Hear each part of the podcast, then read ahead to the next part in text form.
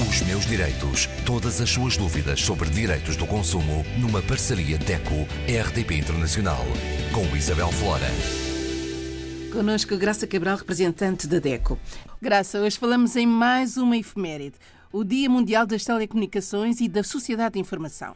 É verdade, é mais uma efeméride, uma efeméride mundial, foi criada em memória da União Internacional das Telecomunicações, uh, enfim, digamos que é o, o antepassado uh, daquilo que nós hoje uh, utilizamos diariamente, às vezes até minuto a minuto, ou seja, a internet, os telemóveis, o telefone, mesmo tudo o que seja telecomunicações, inclui até a própria telefonia, que também já foi uma peça do mais moderno e ainda é, claro, a telefonia, o som à distância, as telecomunicações que em tempos de crise pandémica foram e são de uma importância extraordinária.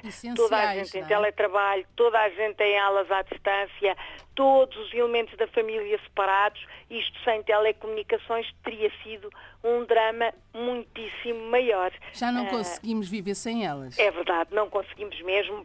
Permite a partilha mundial de informação, permite a aproximação dos diferentes povos. Basta ver o exemplo da Consumare, como onde é que até eu, quando comecei a trabalhar na década de 1991, alguma vez imaginei que iria estar uh, a trabalhar quase que uh, de hora a hora com os colegas das associações africanas de língua portuguesa de Timor, do Brasil e de Macau. Portanto, uh, numa, de repente, conseguimos estar todos a partilhar informação e próximos e a discutir ideias e a viver até uh, situações uh, que são as mesmas. E a pandemia é isso mesmo, estamos todos na mesma circunstância. Uh, nós aqui, quem nos ouve, enfim, do outro lado do mundo está também nesta situação. Por isso, sem dúvida, as telecomunicações são fundamentais são um instrumento de uma valia extraordinária para os consumidores, mas a verdade é que são também o líder das reclamações. Quantas vezes já não falámos disso? E não estou a falar só do caso português, estou a falar da maioria dos países europeus.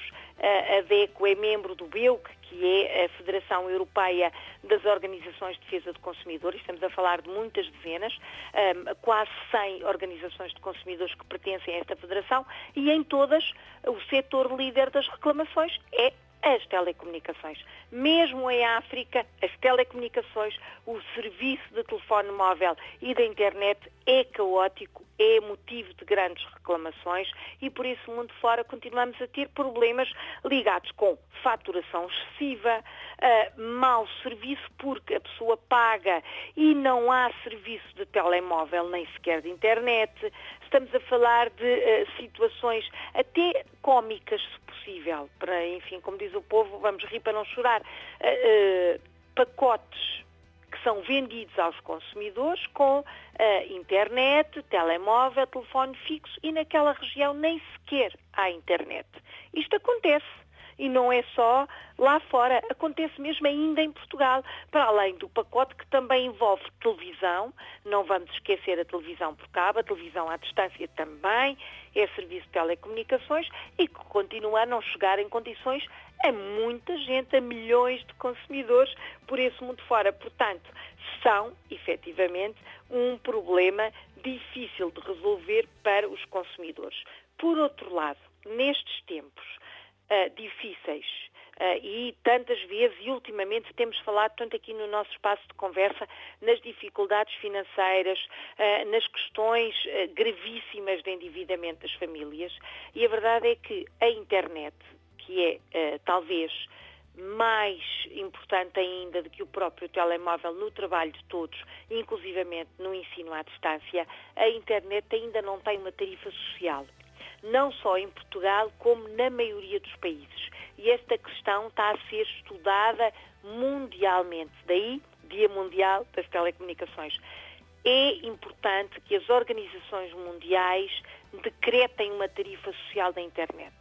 Que a internet seja um serviço verdadeiramente democrático, verdadeiramente útil para toda a gente, partilhado por toda a gente, que seja um serviço básico para todos os consumidores. Mais uma vez, podemos aplicar a este, a este serviço de telecomunicações a tal meta dos Objetivos de Desenvolvimento Sustentável, não deixar ninguém para trás.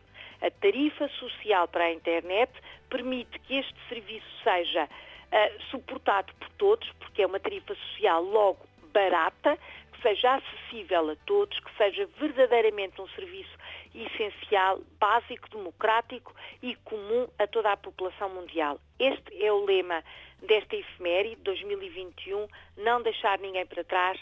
Também na área das telecomunicações é preciso reduzir as desigualdades. É o ODS, o Objetivo de Desenvolvimento Sustentável número 10, reduzir as desigualdades também nas telecomunicações. Meus direitos. Todas as suas dúvidas sobre direitos do consumo numa parceria DECO-RDP Internacional com Isabel Flora.